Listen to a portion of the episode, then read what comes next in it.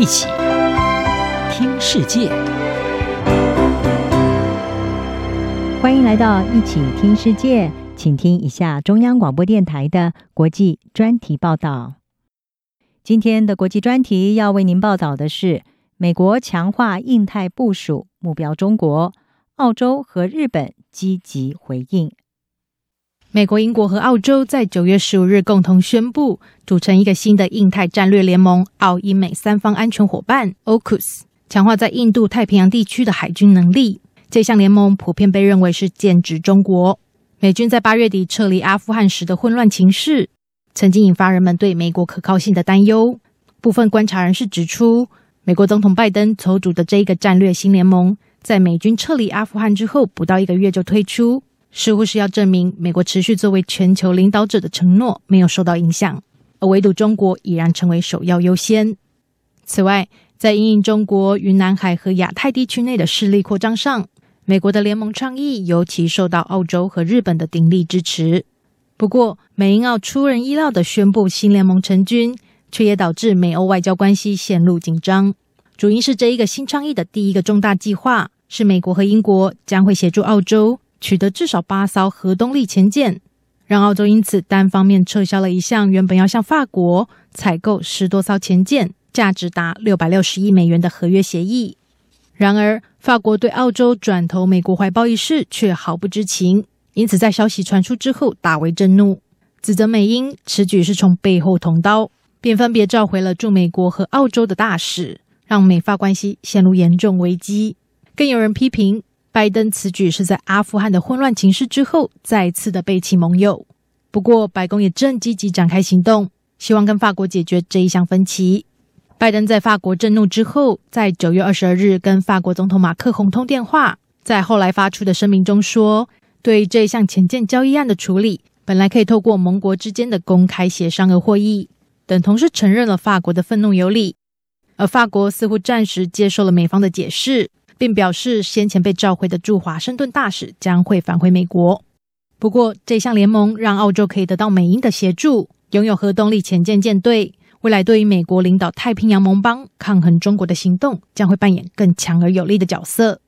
事实上，澳洲跟中国的紧张关系在近年来不断升高。澳洲总理莫里森去年呼吁要针对 COVID-19 疫情起源开启国际调查，引发中国的强烈不满。导致澳洲的牛肉、大麦和红酒一系列商品遭到北京的制裁。而早在三年前，澳洲就以国家安全为由，排除中国的通讯巨头华为参与澳洲的五 G 网络建设。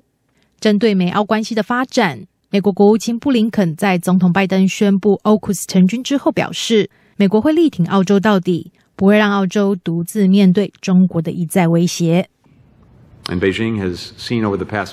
北京过去几个月来已经看到，澳洲不会退缩，经济报复和施压不会奏效。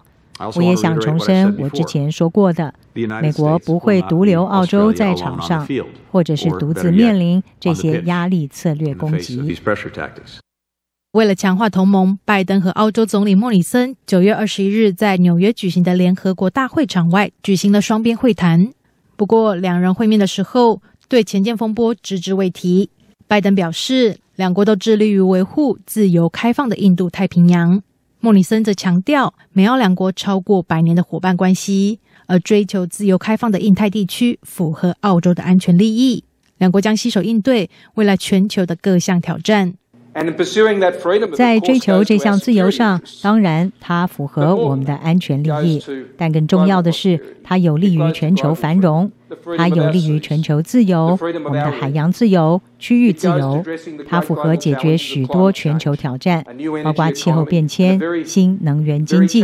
而我们的伙伴关系，我相信能够应对。在 o c u s 这个三方防御联盟成立之后。美国的传统区域盟友日本随即表达力挺，并支持美英协助澳洲取得核动力潜舰的决定。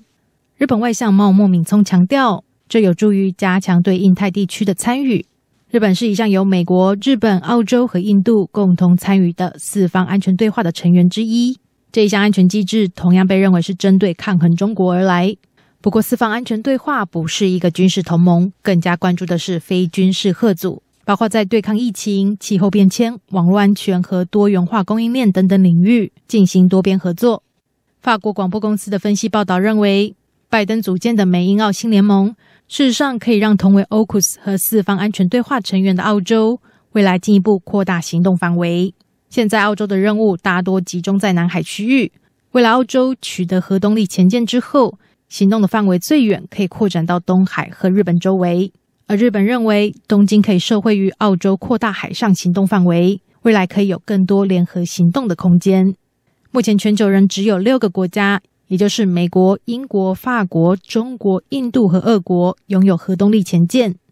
各国对这一项科技的扩张相当谨慎。法新社报道。军备专家担忧，美国向澳洲分享这一项技术，让无核武器国家引进核动力潜舰，可能对核扩散带来滚雪球效应。未来，俄国可能加强向印度提供此类技术，而中国也可能向巴基斯坦等国的海军提供这一项技术。不过，白宫方面坚称，美国仍然致力于防止核扩散，对澳洲出售核动力潜舰是一项特例，而不是开启先例。观察人士认为，美国这一次打破了二战之后只跟英国分享最先进军武和技术的惯例，把澳洲纳入美英核动力军备团队，显示出拜登政府正在强化打造中国包围网。而未来澳洲取得首艘的核动力潜舰之后的行动，以及日本是否也会被网罗进美英核动力军备体系，将受到重点关注。